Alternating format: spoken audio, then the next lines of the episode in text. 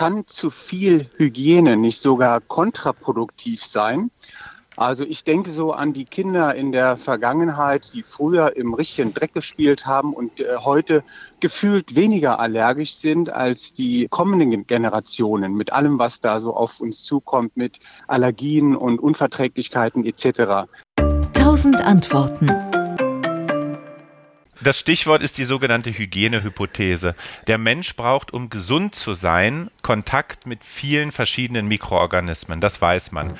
Und nehmen wir mal an, man würde ein Experiment machen, wo man Menschen steril aufzieht.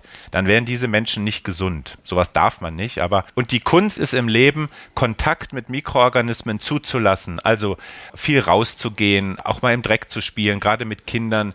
Der Schnuller, der runtergefallen ist, der wird nicht mit Sagrotan desinfiziert, sondern vielleicht einfach nur mit dem Taschen Taschentuch abgewischt, man ernährt sich vielfältig. Das sind wichtige Punkte.